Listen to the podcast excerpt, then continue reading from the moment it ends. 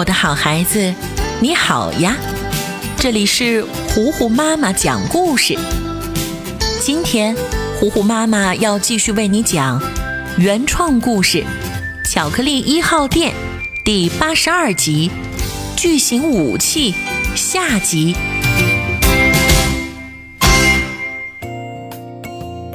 大哥的野心挡也挡不住，他正在实施一个秘密计划。跟蒙多一起制造出了一台巨型坦克，打算摧毁卷毛可可的巧克力一号店，称霸森林。可是这个计划被狡猾的大嘴狼知道了。他为了从蒙多那里夺回自己的地位，也慢慢的参与到了巨型武器的研究当中。坦克成功制造完成。四周足足有六个炮筒，坚固的外壳，里面的操作间连接着各式各样的线路。大哥高兴坏了，买了几瓶酒来庆祝。来来来，喝一杯！以后呀，咱们可就是森林里的霸主啦！三个人一同举起杯子，一饮而尽。正欢乐的时候，大哥又开口了：“咱们的计划明天就开始实施，只许成功，不许失败。蒙多为总指挥，大嘴狼，你就好好的辅佐他吧。”大嘴狼十分不情愿的点了点头。蒙多举起杯子，准备主动敬他一杯酒，可是。大嘴狼却故意把酒洒了出来，蒙多的衣服、裤子上全都是。哎呀哎呀，哎，不好意思，太激动了，手没拿稳。蒙多很生气，正打算挥起拳头，在大哥的劝阻下忍住了怒火。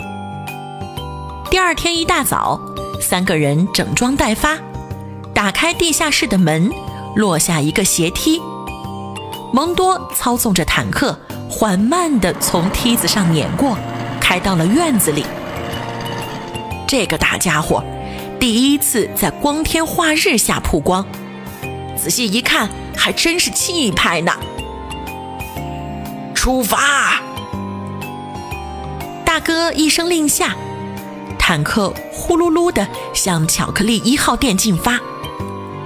此时的卷毛可可和飞飞象才刚刚起床，还没吃早饭呢，便听到院子外面有人拿着大喇叭喊道：“卷毛可可，你立刻投降，把店让给我们，就饶你一命。”卷毛可可莫名其妙，还不知道是怎么回事儿，穿着睡衣跑出去一看，原来又是这几只狼来捣乱了。嗯。我为什么要无缘无故的把店让给你们这些坏蛋呀？大哥急了，让蒙多往前逼近了好几米，还控制三枚大炮对准卷毛可可。卷毛可可当然不害怕了，他灵机一动，让飞飞象赶紧去准备一个高压喷水枪。蒙多看卷毛可可没有反应。直接开了一枪，打坏了巧克力一号店的烟囱。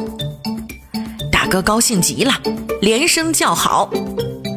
蒙多更加自信了，打算再来几炮，直接摧毁。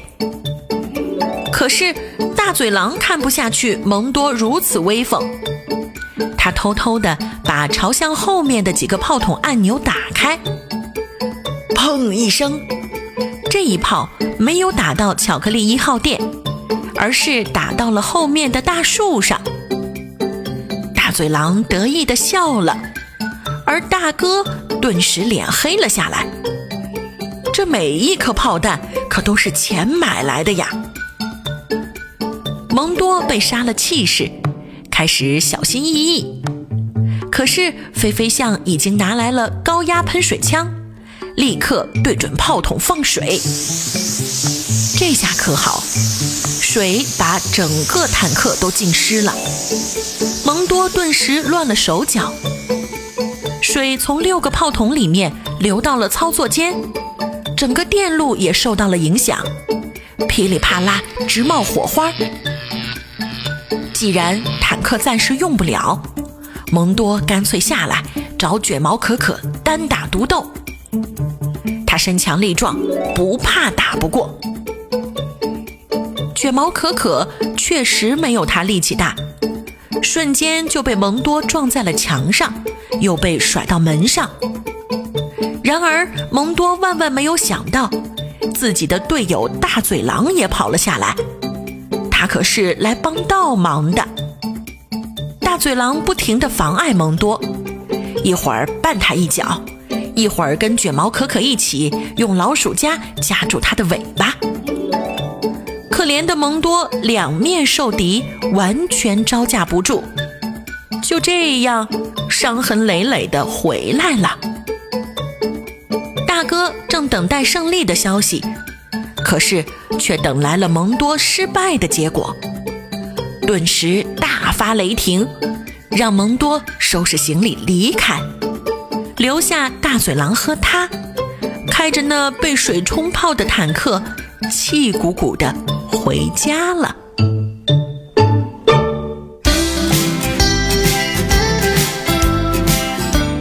亲爱的小朋友们，今天的故事到这儿就结束了。我是最会讲故事的糊糊妈妈。如果你喜欢我讲的故事，记得要来微信上找我做好朋友。你可以在微信公众平台搜索“糊糊妈妈”，加微的那一个就是我啦。好了，今天就到这儿吧。